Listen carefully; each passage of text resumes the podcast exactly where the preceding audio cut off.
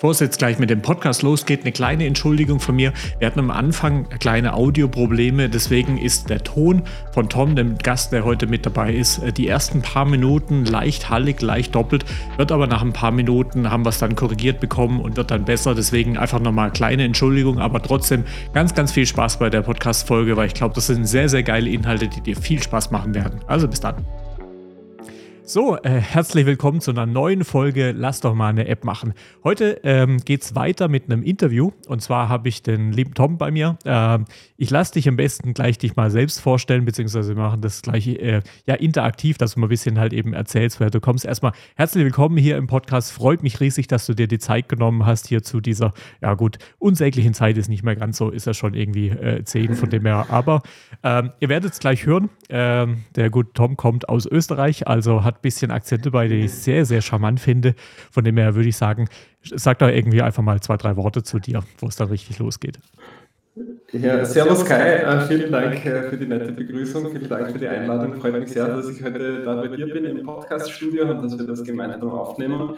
Ja, wie du es richtigerweise schon äh, gesagt hast, ich bin ein typischer, äh, unter Anführungszeichen, Österreicher. Ja.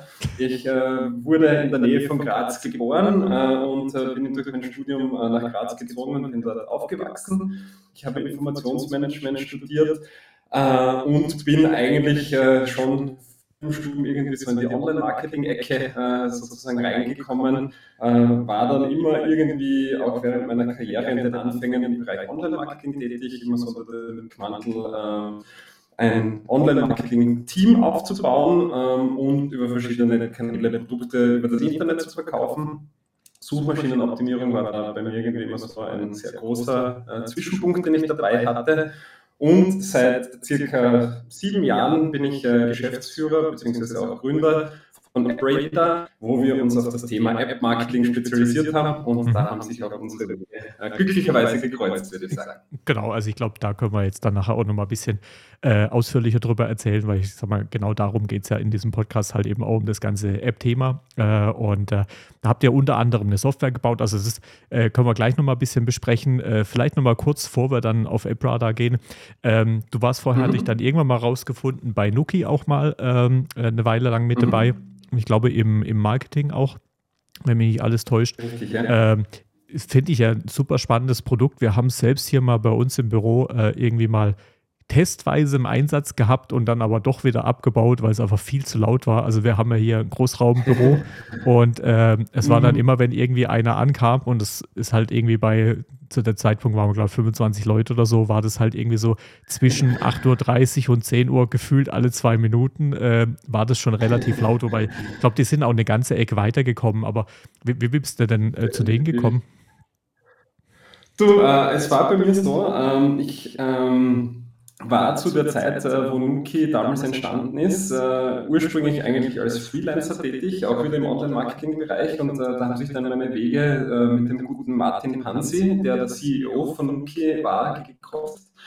Äh, vielleicht als kleine Hintergrundstory. Äh, Nuki ist äh, entstammt, äh, ich sage mal, eigentlich sehr bekannten österreichischen Internet-Entrepreneuren. Äh, und zwar waren das die Gründer von sms.at, äh, die dann in späterer Folge mehrere Unternehmen weiter gegründet haben. Unter anderem war jetzt auch Nuki, war eines davon. Mhm. SMS.at war damals zu den Zeiten, ich würde sagen, das Facebook von Österreich. Ähm, also das war wirklich eine der meistbesuchten Seiten, wenn nicht die meistbesuchte Seite wo man, wie der Name schon sagt, SMS über das Internet versenden hat können.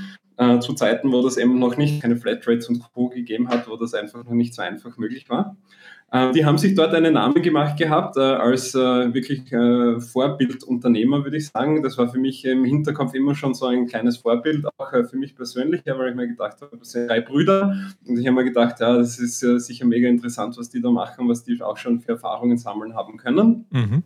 Unsere Wege haben sich dann glücklicherweise gekreuzt, äh, weil sie auf der Suche waren nach jemandem, der für sms.at beziehungsweise auch für die Business-Version äh, SEO macht. Ähm, das habe ich dann als Freelancer sozusagen übernommen, dieses Projekt, und habe dort auch begonnen, dann intern im Team, Team äh, intern im Team Leute aufzubauen mhm. und haben dann sozusagen diese Webseiten marktet Äh, wir haben da super gut miteinander zusammengearbeitet und dann bin ich eigentlich wirklich relativ früh, das war noch in der super early Prototypen-Phase eigentlich von Nuki, von Martin darauf angesprochen worden, ob ich mir das nicht mal genauer ansehen möchte und ob mich das nicht interessieren würde, dass ich das Marketing dieses Produkt übernehme und dort aufbaue. Äh, habe mir das näher angesehen und äh, ich war dann wirklich äh, begeistert von äh, eben der Möglichkeit, äh, von der einfachen Möglichkeit, äh, das äh, Türschloss mit dem Handy aufzusperren. Das ist so der Haupt-Use Case dahinter und insbesondere ja. das komme nach Hause, habe das Handy eingesteckt, äh, der erkennt, erkannt, dass ich nach Hause komme und die Tür geht automatisch auf, ohne dass ich irgendetwas machen muss. Das hat mich immer fasziniert, gleich von der ersten Sekunde weg.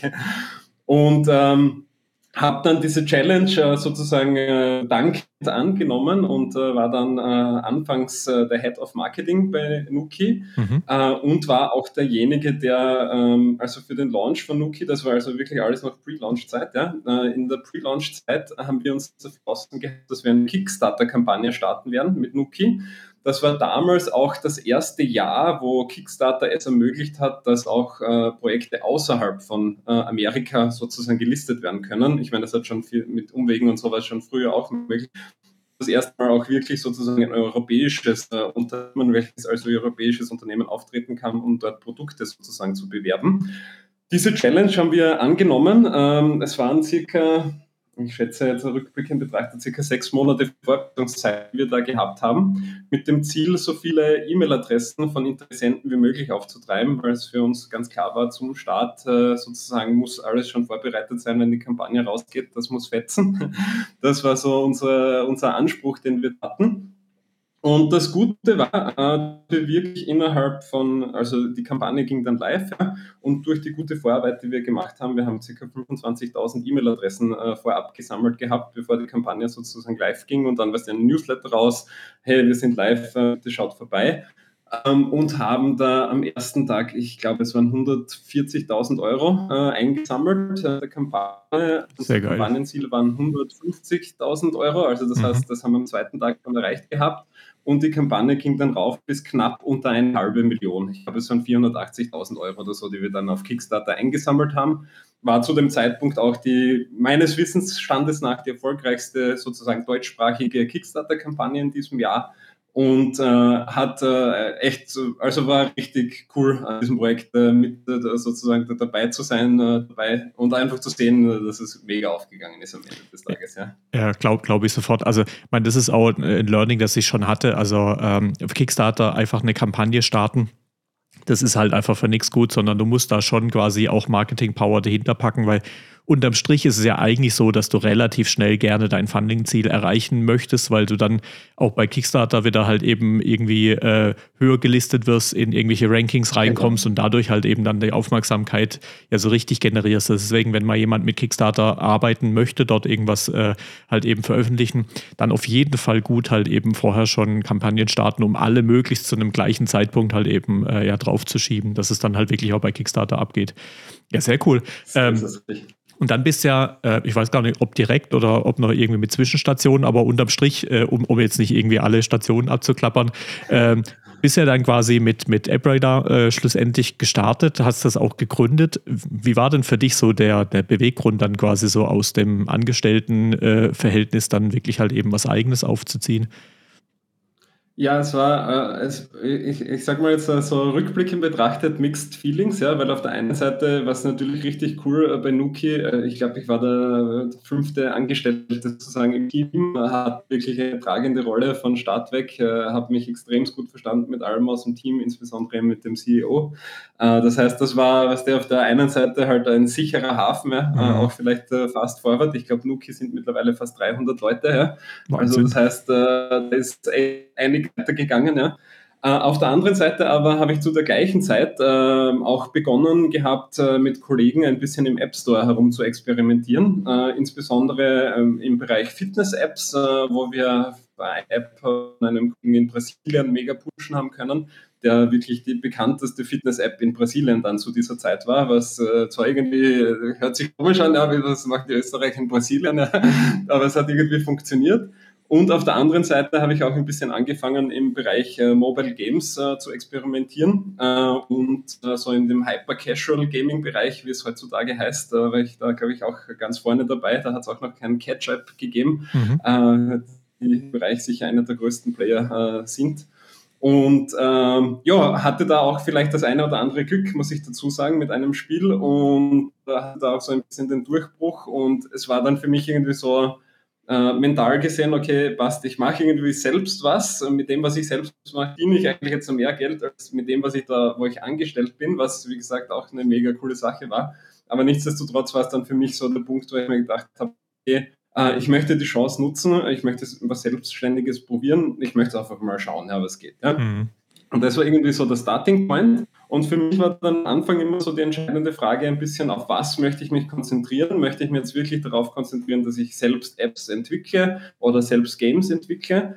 Und bin dann aber relativ schnell äh, auch wirklich sozusagen tief in mich reingegangen und bin dann relativ schnell draufgekommen, dass eigentlich meine Stärke und das, was mir am meisten Spaß macht, ist in der Vermarktung.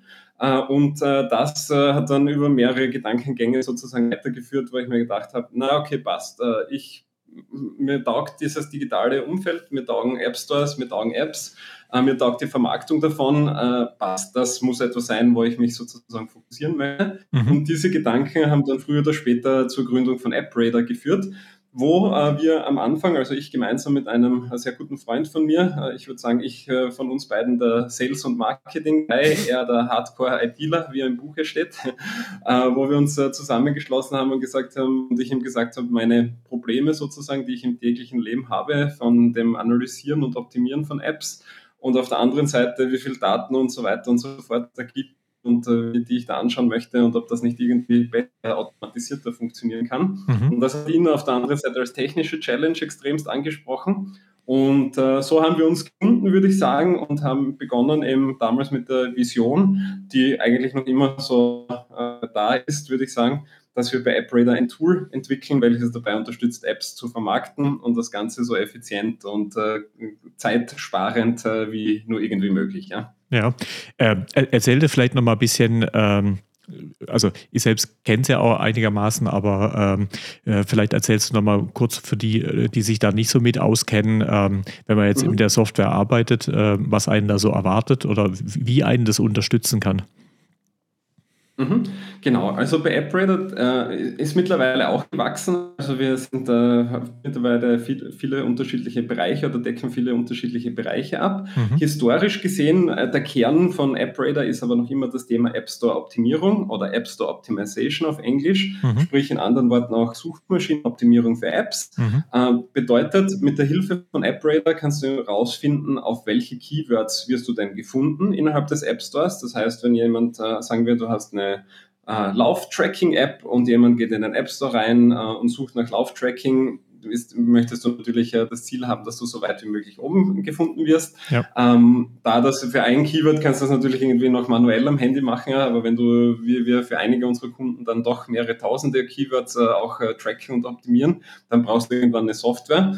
Und genau das ist sozusagen der Kern von AppRadar, mhm. sozusagen das Feedback zu geben, auf welche Keywords wirst du denn innerhalb des App Stores gefunden, in momentan circa um die 100 Länder äh, mit äh, lokalen Keyword-Datenbanken sozusagen. Das heißt wirklich erster Schritt dieses Analysieren. Wie auffindbar ist denn meine App? Und die zweite Sache ist, die wir in AppRadar äh, von Anfang an schon dabei hatten, ist der Bereich rund um die Optimierung. Sprich, bedeutet, du hast in AppRadar auch verschiedene Tools, die dich dabei unterstützen, dass du wirklich deinen Beschreibungstext der App oder den Titel oder auch das Keyword auf äh, iOS sozusagen wirst und dort wirklich die für deine App zu dem jetzigen Zeitpunkt besten Keywörter reinpackst, mit dem Ziel, so viel organische Auffindbarkeit wie möglich zu erreichen innerhalb der App Stores. Mhm.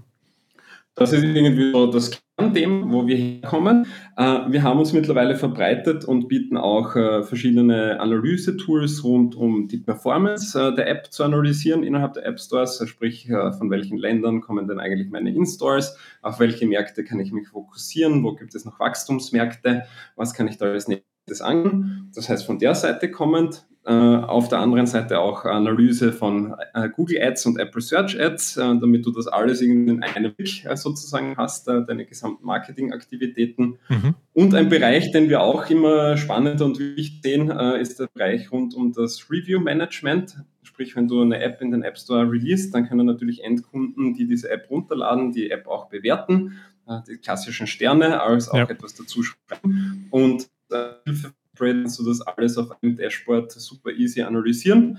Äh, mit Hilfe von vorgefertigten Antwort-Templates kannst du da auch relativ einfach antworten und wieder zeitsparend äh, sozusagen dafür sorgen, dass deine App am Ende des Tages wieder ein bisschen mehr Sichtbarkeit innerhalb der App Stores gewinnt. Ja. Sehr, sehr cool. Also ich glaube, äh, ein sehr gutes Gesamtpackage. Äh, man, dazu macht ihr ja auch noch Beratung. Also man, das Produkt ist ja, ist ja ein Teil, also ihr begleitet da Firmen auch komplett durch. Ähm, es war, glaube ich, auch, ich meine, das war so die Thematik, wie wir uns mal kennengelernt haben. Ich muss gestehen, ich weiß schon gar nicht mehr genau. Ich glaube, über irgendeine Bekannten sind wir mal zusammengeführt worden. Und äh, ja, da, da, haben wir natürlich sehr überlappende Felder, weil ich sag mal, ähm, äh, wir, wir für uns natürlich sehr stark halt eben aus der Entwicklung und aus äh, der Konzeption kommen äh, und so sukzessive halt eben auch das Thema Vermarktung mal so mehr und mehr mit dazugebaut haben, weil das natürlich auch wichtig ist. Äh, und da ganz klar sind solche Tools natürlich richtig stark, dass ich halt eben auch gucken kann, wie wir da, wie wir da vorankommen. Ähm, was würdest du denn sagen? Äh, hast du irgendwie ähm, einen, einen Case im Kopf, der irgendwie so besonders spannend oder irgendwie herausfordernd war? Oder ist es im Grunde eigentlich immer eine brutale Challenge? Äh, also gerade wenn ihr das so in komplett mit jemand angeht. So, äh, prinzipiell würde ich sagen, gefühlt immer ein bisschen eine Challenge. Ja. Äh, unterschiedlichste äh, in gewisser Art und Weise. Ja. Ähm, bedeutet äh, auf der einen Seite natürlich, was wir den Punkt, den du angesprochen hast, ist, dass wir on top sozusagen auf unsere Software haben wir noch einen zusätzlichen Layer, würde ich es mal bezeichnen, mhm. äh, in Form einer App-Architektur. Sprich, das ist für Kunden, äh, wo wir die Anfrage bekommen, sinngemäß, hey, das, was ihr macht, ist mega cool und wir brauchen das auch für unsere Apps aber wir haben intern nicht das Know-how, wir wissen nicht genau, wie das geht, wir haben nicht die Experten, äh, können wir das nicht uns machen. Ja? Das ist so ein bisschen äh, der Starting Point für unser Agenturgeschäft oder beziehungsweise natürlich auch in Zusammenarbeit mit Agenturen wie dir, mhm. die coole Apps entwickeln und dann vielleicht auch einen Experten äh, für die Vermarktung sozusagen mit ins Boot reinholen, um den Kunden bestmöglich zu unterstützen. Ähm, und da merken wir, lernen natürlich sehr viel. Ja. Wir haben jetzt mittlerweile im Agenturgeschäft 25 Experten. Das heißt wirklich Leute, die hands-on Tag ein, Tag aus Apps analysieren und optimieren. Ja. Da gibt es natürlich äh, jede Menge Learnings. Ja. Nicht alles äh, sozusagen funktioniert gleich ja, weißt du, beim ersten Mal. Absolut. Ähm, aber äh, die, die, gefühlt die, Schwarmintelligenz, äh, die wir da mittlerweile aufgebaut haben, das ist schon sehr beachtlich und äh, muss ich echt sagen, ist richtig cool auch irgendwie so für, für uns, weil wir relativ lokal noch sind. Ja, wir operieren äh, international, wir haben auf jedem Kontinent, aber unser Headquarter ist in Graz in, in Österreich. Ja. Das heißt, aus dem Grund irgendwie äh, recht äh, äh, lustig sozusagen, ja, aber auch für uns natürlich auch ein bisschen ein Challenge aus dem auszubringen, ehrlicherweise. Ja. Also das heißt, wir wollen da auch größer sein, wir wollen da größer denken und äh, das wird insbesondere auch für nächstes Jahr eine unserer größeren Themen sein, damit mhm. wir da ein bisschen aus unserem kleinen Teich rauskommen. Ja, ja ich glaube, da ist ja, also mein, wir, wir haben bei uns wirklich äh, auch größtenteils lokale Kunden. Also wir, wir sitzen ja in Süddeutschland und da gibt es mehr als genug äh, Firmen, die irgendwie das Potenzial haben, irgendwie äh, auch vom, vom Budget her halt irgendwie individuelle Apps äh, machen zu lassen. Von dem her hatten wir dann noch nicht den Need, das irgendwie noch größer zu machen, ähm, weil wir natürlich mhm. auch den großen Vorteil bieten wollen, halt irgendwie in deutschsprachig halt Ansprechpartner und so weiter zu haben. Ich sag mal, in dem Feld, in dem ihr jetzt hauptsächlich unterwegs seid, da ist natürlich, wenn ich da internationalisieren möchte und halt in anderen Märkten unterwegs sein, da muss ich ja super schnell halt irgendwie so Support Supportzeiten und so äh, irgendwie äh, haben. Also ich glaube, da kommst du ja gar nicht so wirklich drum rum, äh, dann international Leute sitzen zu haben in irgendwelchen Homeoffices oder halt irgendwie Standorten oder so, äh, weil du kriegst ja äh, mhm. hier keinem beigebogen, dass er mehr oder weniger, also hier rund um die Uhr Support zu haben, ist natürlich relativ gemein, da ist es dann einfacher irgendwo nochmal in, keine Ahnung, vielleicht irgendwo, wo es auch steuerlich nicht schlecht ist, äh, nochmal jemand sitzen zu haben oder so. Aber kann ich mir gut vorstellen, dass genau. das schon spannende Überlegungen sind, dann die Firma dementsprechend da aufzustellen. Definitiv, ich meine, das auf der einen Seite ja so, dass du wirklich diesen, äh, also ich sage auch mal, lokalisierten Support anbieten kannst, auch in der mhm. Landessprache sozusagen und auf der anderen Seite natürlich auch wieder, wenn wir in den Optimierungsprojekten drinnen sind, also in den klassischen App-Marketing-Projekten. Es macht natürlich einen Unterschied, ob jetzt beispielsweise, ob du sagst, du vermarktest eine App in Indonesien und du hast jemanden im Team, der einfach aus diesem Markt ist, äh, dort auch schon Erfahrung gesammelt hat als Marketer und äh, einfach sozusagen ein Local ist, der den Markt versteht und der dann mit bei dir im Team ist, versus du probierst es irgendwie von Zentraleuropa aus zu verstehen, mhm. ein äh, Wachstumsmarkt in Asien funktioniert. Ja. Das heißt, da, ja. da tust du einfach, da haben wir gemerkt, wenn du einfach die Local Expertise mit dem Team hast, Uh, und uh, dadurch schaffen wir es auch recht gut, wirklich uh, unsere Kunden, ich sag mal, sehr global sozusagen abzudecken. Wie du richtigerweise gesagt hast, wir arbeiten da mit Freelancern auf unterschiedlichen Standorten auch zusammen die dann eben projektbasiert sozusagen unterstützen. Ja. Mhm. Was, was habt ihr da vor, so im nächsten Jahr so ganz grob an, an Wachstumszahlen? Also wie viele Leute willst du dazu nehmen? Am, Im liebsten? Ja, also äh, am liebsten ich sagen, der Umsatz verdoppelt sich, die Leute nicht. Ja, ja gut. Also das heißt, äh, ja, ähm, also der Plan ist für nächstes Jahr ist es äh, tatsächlich ein Umsatz, weil wir schon noch äh, ordentlich pushen. Ja. Also so bedeutet bei uns, wir sind jetzt in mehreren Millionen Umsätzen. wir möchten uns jetzt aber noch steigern, so nächstes Jahr mal die Prognose irgendwo zwischen 50 und 75 Prozent nochmal Umsatzwachstum, den wir dazu bekommen. Mhm. Auf der Mitarbeiterseite, wie gesagt, sind wir Gott sei Dank schon in diesen, diesen Skalierungseffekten drin. Bedeutet, ich brauche jetzt nicht mehr, das sozusagen, muss das nicht mehr linear sozusagen äh, gleich erwachsen. Das heißt, äh, Mitarbeiteranzahl zum Umsatzwachstum, äh, sprich in, in Headcount gesprochen, äh, werden es wahrscheinlich irgendwo zwischen 10 bis 15 Leute sein, die wir nächstes Jahr noch aufnehmen. In unser Team, was momentan schon äh, circa 65 Leute groß ist. Ja.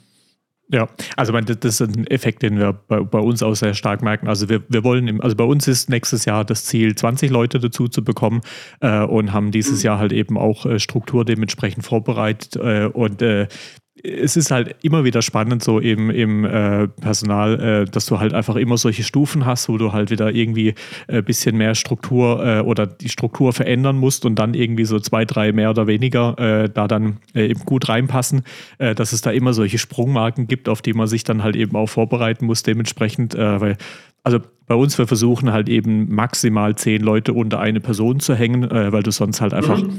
den, den guten Austausch einfach schwer hinbekommst. Und äh, ja, also ich glaube, da, äh, so, so, wie das klingt, äh, ist da 10, 15 Leute äh, sehr, sehr gut machbar. Also ich drücke dir da auf jeden Fall mal die Daumen. Dankeschön, ja. Ähm, ja, und wie du richtigerweise sagst, ja, Mitarbeiterstruktur, Unternehmensstruktur, äh, wann ziehst du zwischen Ebenen ein, mittleres Management und Co. Ja, äh, ja, äh, sind, sind auch Challenges, die man auch irgendwie lernen muss. Ich glaube, du weißt das eh auch äh, First-Hand-Experience. Äh, man versucht, man, man liest natürlich viel zu dem Thema. Ja. Äh, wenn man in die Umsetzung reingeht, äh, lernen muss man es dann trotzdem irgendwie selbst, würde ich mal sagen. Ja, also ich, ich glaube auch, da gibt es, also mein, da gibt es extrem viele Bücher drüber natürlich und Vorträge und Seminare und was auch immer. Aber unterm Strich muss man da immer so seine eigenen Erfahrungen machen und auch selbst mal irgendwie auf die Herdplatte fassen und feststellen, feststellen, dass es heißt, äh, das glaube ich, das gehört völlig dazu. Und äh, also das ist was, was ich so die letzten zwei Jahre für mich auch extrem gemerkt habe, dass halt einfach, äh, also wir hatten die ersten paar Jahre hatten wir null Fluktuation. Äh, wir sind auch jetzt, ähm, also wir haben ein sehr, sehr geiles Team und sehr, sehr festes, aber klar, es sind alles junge Menschen. Äh, wir haben ganz viele halt eben, wir sitzen ja sehr nah am KIT, also auch bewusst, ähm, also hier in Karlsruhe an der ähm, doch ziemlich mhm. bekannten äh, Universität mhm. auch äh, und haben da natürlich halt eben, gerade vor Corona waren wir eigentlich auf, auf allen Events, äh, wo man irgendwie sein konnte, äh, um halt irgendwie Leute gerade als Werkstudenten zum Beispiel zu akquirieren. Also das war schon eine unserer, unserer Recruiting-Strategien. Die wurde dann durch Corona ein bisschen mhm. schwieriger, äh, aber hatten halt eben gerade in den ersten Jahren super viele Leute, die da halt irgendwie in den ersten Job reingewandert sind und da war einfach auch mal klar, nach so ein paar Jahren irgendwann äh, geht halt Fluktuation mal so ein bisschen los, äh, weil man mal was anders sehen will. Äh, und für mich war das schon so, bei den ersten ein, zwei war irgendwie so, um Gottes Willen, die Welt bricht zusammen, wie soll das alles irgendwie gehen? Und ähm, wir haben natürlich daraus dann halt eben auch Lehren gezogen, geguckt, dass wir halt einfach, wir haben mittlerweile ein sehr, sehr starkes Video-Onboarding zum Beispiel äh, gepaart mit einem Mentorensystem. Also wir können mittlerweile ziemlich gut abschätzen, je nachdem, auf welchem Stand jemand ist, wie schnell der halt quasi einsetzbar ist, weil als Agentur natürlich, wir verdienen Geld, indem wir halt äh, Menschen in Projekten haben. Also das heißt, die, die müssen halt irgendwie auch in einer gewissen Zeit in einem Projekt produktiv sein. Sonst, sonst lohnt es sich nicht quasi und die Zeit abschätzen zu können und halt eben auch Recruiting, daher kommt auch der ganze Gedanke halt mit der Außendarstellung, äh, ist natürlich sehr, sehr wichtig, ein Employer Branding. Und äh, da haben wir viel Zeit reingesteckt und haben jetzt mittlerweile halt eben wirklich ein gutes Wissen, wie gut kommen wir an Leute ran, wie schnell kriegen wir die halt eben eingelernt. Äh, und dadurch ist so dieser, mhm. dieser ganze um Gottes Willen, die Welt bleibt stillstehen. Ähm, äh, das hat sich alles relativierter. Also man verliert immer noch sehr ungern Menschen, äh, weil alle, die da sind, sind cool und äh, ganz klar auch rein aus Produktivitätssicht natürlich, wenn jemand geht, ist er mal äh, gerade in der Zeit, wo er sich mit beschäftigt, äh, da ist er wahrscheinlich schon nicht mehr so 100% mit dem Kopf dabei. Und mhm. natürlich, wenn jemand Neues dann kommt, der ist am Anfang auch noch nicht so hundertprozentig drin. Also du hast, du hast immer bei einem, bei einem Wechsel von einem Mitarbeiter halt einfach nicht die, die optimale Produktivität über eine gewisse Zeit. Äh, von dem her ist es nie schön. Äh, und äh, klar, Recruiting kostet Geld unterm Strich. Also deswegen, Leute mhm. halten ist bei uns allerhöchstes Gut, aber ähm, es bringt uns jetzt nicht in komplette Verzweiflung, wenn mal jemand äh, irgendwie sagt, er möchte mal was anderes machen. Und äh, man, man, sieht sich im Leben auch immer, immer ein paar Mal. Also wir haben mittlerweile jetzt auch schon zwei Leute, die schon zurückgekommen sind, weil sie festgestellt haben, die ah, Welt okay, da draußen cool. ist gar nicht so viel geiler. Also wir haben einen Kollegen, der wollte unbedingt ins Produktgeschäft, äh, weil er immer gesagt hat, ja, Agentur ist so, da muss man ja immer das tun, was, äh, was, was der Kunde gerne hätte. Versuche meinen Leuten immer mhm. beizubringen, Überall musst du tun, was ein anderer gerne möchte, außer du baust eine Software ausschließlich für dich, äh, weil dann ja, dann kannst du machen, was du willst, aber sobald du einen Kunden hast, der dafür bezahlt, der hat Wünsche, wenn du irgendwie ein Investmentgeber äh, bist, der hat Wünsche, wenn du irgendwie jemand über dir hast in der Firma, der hat Wünsche. Also selbst wenn du eine Firma gründest und bist halt auf Geld von Kunden angewiesen, kannst du nicht machen, was du möchtest. Leider. und äh, ja, also war, war dann auch spannend. Der kam dann irgendwie so nach einem Jahr zurück und hat festgestellt, Produktwelt hat außer seine Vor- und Nachteile. ja, so ist es, genau wie du gesagt hast. Ja.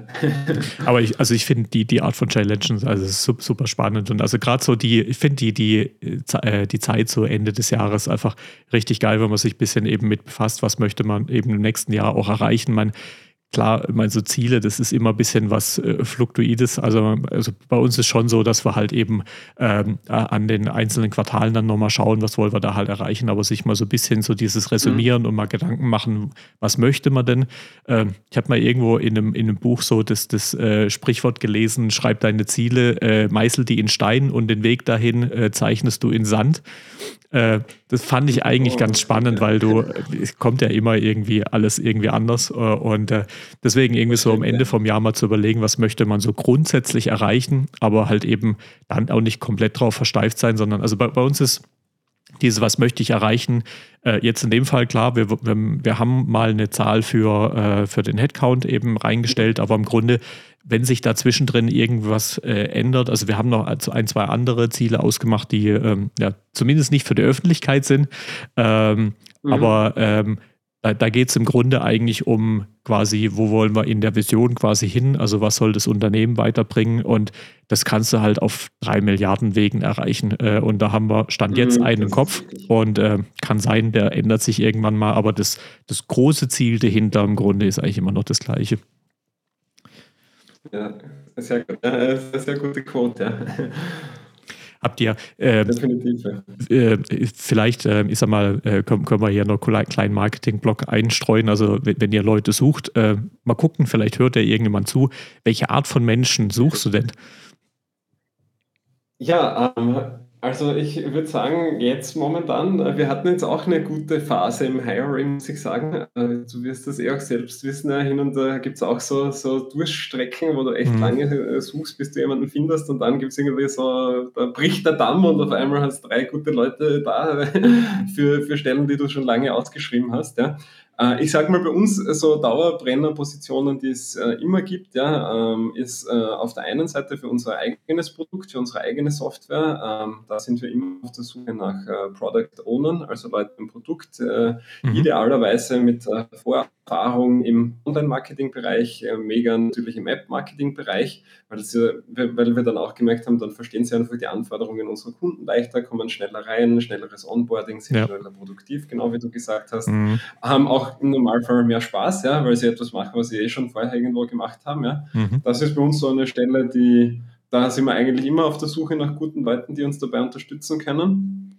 Ähm, und äh, darüber hinaus ähm, die Stellen, wo wir auch, muss man sozusagen auch ein bisschen Fluktuation, ja, weil wir da auch merken, dass die Leute uns äh, gefühlt, ja, ich meine, habe ich unter Anführungszeichen mittlerweile auch schon akzeptiert, aber uns da auch in gewisser Weise gerne Sprungbrett hin und wieder verwenden, ja, äh, dadurch, dass wir in unserer Marketingagentur doch äh, wirklich international auch äh, zu den Top-Playern gehören und das natürlich auch ein gewisser Weg äh, dorthin war. Das heißt, interne Standards, äh, wie mhm. gehen wir gewisse Projekte an, wie macht man das, wie die Abläufe, welche Checklisten gibt es da im Hintergrund, welche Prozesse und so, und so fort.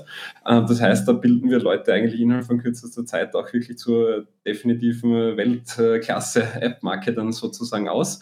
Äh, und das ist für uns auch eine Stelle, wo wir ich sag mal positiv und negativ, ja, hin und wieder, wo die Leute dann einfach sagen, hey, mega cool, was ich bei AppRadar gelernt habe, aber ich habe diesen Jobangebot bekommen von einer richtig großen, fetten internationalen mhm. App und äh, die haben mich gefragt, ob ich dort das App-Marketing übernehmen kann. Ähm, tut man sich dann auch schwer zu sagen, ey, naja, bleib bei uns. Mhm. ähm, das heißt, äh, da sind auch immer so Stellen, ja, ähm, heißt, äh, Leute im App-Marketing-Bereich, die, wie gesagt, muss nicht zwingend schon die, die, die Nischenerfahrung da sein, ja. Ich sag mal, Erfahrung im Online-Marketing, Interesse für das ganze Thema und den Rest äh, kann man bei uns relativ schnell auch lernen, ja. Ja, cool. Also ich packe auf jeden Fall mal entsprechend die Links in die Shownotes, beziehungsweise falls du auf YouTube zuschaust, wirst du es in der Videobeschreibung drunter sehen. Dann könnt ihr da äh, Kontakt aufnehmen, wenn das irgendwie für euch spannend klingt. Ähm, ich würde mal noch sagen, also kannst am Schluss gerne noch, äh, wenn es Dinge gibt, die du unbedingt loswerden willst, nochmal machen, aber wir haben, glaube ich, schon fast eine halbe Stunde auf der Uhr, dass es nicht ewig äh, lang wird, äh, mal so Richtung Ende gehen. Ähm, ich habe es ja im Vorhinein schon gesagt, wir haben ja so ein bisschen hier feste Kategorien. Äh, dieses Mal die Reihenfolge ein bisschen anders, weil wir erstmal ein bisschen in den Sprechpart wollen. Aber hast du denn irgendwie für dich so ein Fail der Woche irgendwie äh, mit dabei, wo du irgendwie uns teilhaben lassen kannst? Ah, vielleicht nicht jetzt Fail der Woche, aber so Fail allgemein und äh, ich glaube, es passt auch ganz gut zu dem HR-Thema dazu, was wir besprochen haben. Äh, auch ein großes Learning, äh, was ein, äh, auf der einen Seite auch sehr schmerzhaftes Learning, ja, aber ich bin froh, dass ich es gemacht habe, mhm. ähm, ist ähm, bei mir persönlich gewesen, ähm, bei, ich sag mal, bei Mitarbeitern äh, findet man im Normalfall, also natürlich, ich möchte immer die Besten haben, ja, aber hin und wieder erwischt man auch Mitarbeiter, die vielleicht einfach nicht so gut ins Team reinpassen, auch wenn sie am mhm. Anfang irgendwie den Anschein machen, dass sie eigentlich eh super gut reinpassen und dass das eigentlich perfekt äh, sein müsste. Insbesondere, wenn die Personen dann auch noch sehr sympathisch sind äh, von Grund auf. Ähm, da muss ich sagen, da habe ich äh, doch am Anfang äh, oft äh, zu lange zugeschaut und mhm. mir gedacht, ah, das wird schon noch, ah, das wird schon noch, die werden, wird, wird schon noch reinwachsen in die Aufgabe, wird sich schon noch richtig integrieren, wird dann richtig zum Performen anfangen.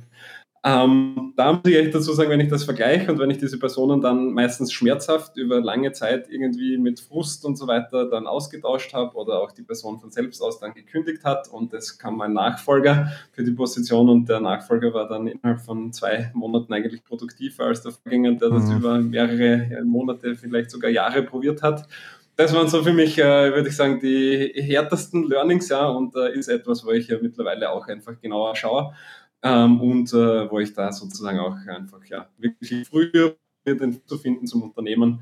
Das, glaube ich, passt ganz gut so in dieses HR-Block, mhm. den wir vorher hatten. Dazu also, rein, hm. Kann ich auch wirklich komplett unterschreiben. Also da habe ich mich am Anfang ähm, auch sehr schwer getan, äh, weil das irgendwie, also gerade wenn man halt eben die Menschen dahinter halt eben auch persönlich sehr mag, ähm, ist es echt nicht immer einfach. Aber manchmal hat man so das Gefühl, okay, die Art von Job passt da einfach nicht 100 Prozent. Und äh, schön ist dann wirklich bei dem einen oder anderen, äh, wo wir das so über die letzten Jahre mal hatten, wenn du danach irgendwie siehst, wo, äh, wo sie dann irgendwie landen und dass sie dann unterm Strich vielleicht auch selbst glücklicher sind, ist es dann auch so ein bisschen, macht einem das dann auch ein bisschen einfacher. Aber klar, mein unterm Strich, mein, das ist Vor- und Nachteil von Unternehmen führen. Man hat halt ein Unternehmen zu führen und äh, man muss natürlich auf das große Ganze schauen, dass das halt irgendwie vorwärts kommt. Äh, und wenn man da das Gefühl hat, das passt halt einfach nicht 100 Prozent, dann äh, ist so das sich selbst schönreden. Also ich kenne das noch aus der Vergangenheit sehr, sehr gut, aber kann ich völlig unterstützen, das Learning. Also von dem her, wenn ihr mal irgendwie am, am Gründen seid mit Unternehmen und so weiter, also man ist generell auch, du hast am Anfang hast ein bisschen andere Art von Mitarbeiter als ein bisschen später. Also ich habe das bei uns immer so, äh, dass wir am Anfang hast du die, die irgendwie halt äh, oder mit aufbauen wollen, die irgendwie oder irgendwie bis nachts um eins dann irgendwie Pizza essen und wir reißen das uns noch irgendwie und wir sind bei uns jetzt auch quasi ein bisschen soliderer, vielleicht auch ruhigerer Arbeitgeber geworden mit Strukturen, wir haben jetzt mehr Leute, die irgendwie auch Family haben und so weiter. Also die Art der Menschen, die gerne bei dir arbeiten, das wechselt, äh, wächst schon mit der Zeit ähm, ein bisschen, weil halt einfach die, die, eine Firma im Optimalfall halt auch reifer wird. Ähm, also ähnlich wie halt so ein Mensch irgendwie mit der Zeit äh, wächst und größer wird, da ändert sich das auch ein bisschen. Und äh, ich glaube, das sind schon auch Dinge, wo man, wo man dann halt irgendwie als Unternehmer mal drauf schauen muss, wo, wo passt was und wo vielleicht auch nicht. Also voll dabei. Ja, cool. Hast ja. du denn äh, auch irgendwie noch eine nette App oder eine App-Idee, äh, die du so den, den Hörern mal teilen kannst? Ja, also ich, ich muss sagen, äh, ein Thema, in das ich äh, persönlich äh, mega reingekippt bin und ich glaube, dass du eh auch ein bisschen, ne? ist rund um das Thema mit Generative AI. Mhm. Also zum einen auf der Bilderseite, was es da schon für Möglichkeiten gibt mit, mit Journey und Dolly und so weiter. Aber ich muss dazu sagen, was mich persönlich noch mehr fasziniert, ist von OpenAI, der letzte Release von GPT-3 also äh, für die Leute, die es noch nicht wissen, äh, ein, ein Chatbot, äh, der wirklich ausschließlich auf AI basierend ist, ja. dem du wie in einem ganz normalen Gespräch eine Frage stellen kannst und von der AI dann die Antwort auf die Frage bekommst.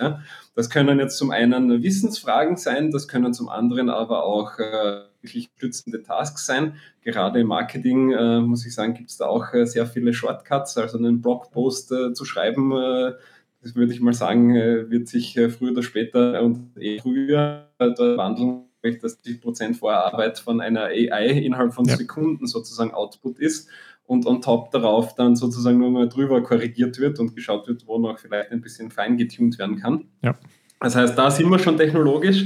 Äh, persönlich äh, auf die Apps bezogen, was ich mir gedacht habe, glaube, es wird auch irgendwo so sein, ja, und ich auch die Anzeichen von Siri und äh, auch von Alexa, die in die Richtung ja schon auch ein bisschen gegangen sind, so diesen AI-Companion, äh, dein AI-Friend, der irgendwo bei dir ist, den du alle möglichen Fragen stellen kannst, der wird das beantworten und wirklich mit guten Antworten beantworten.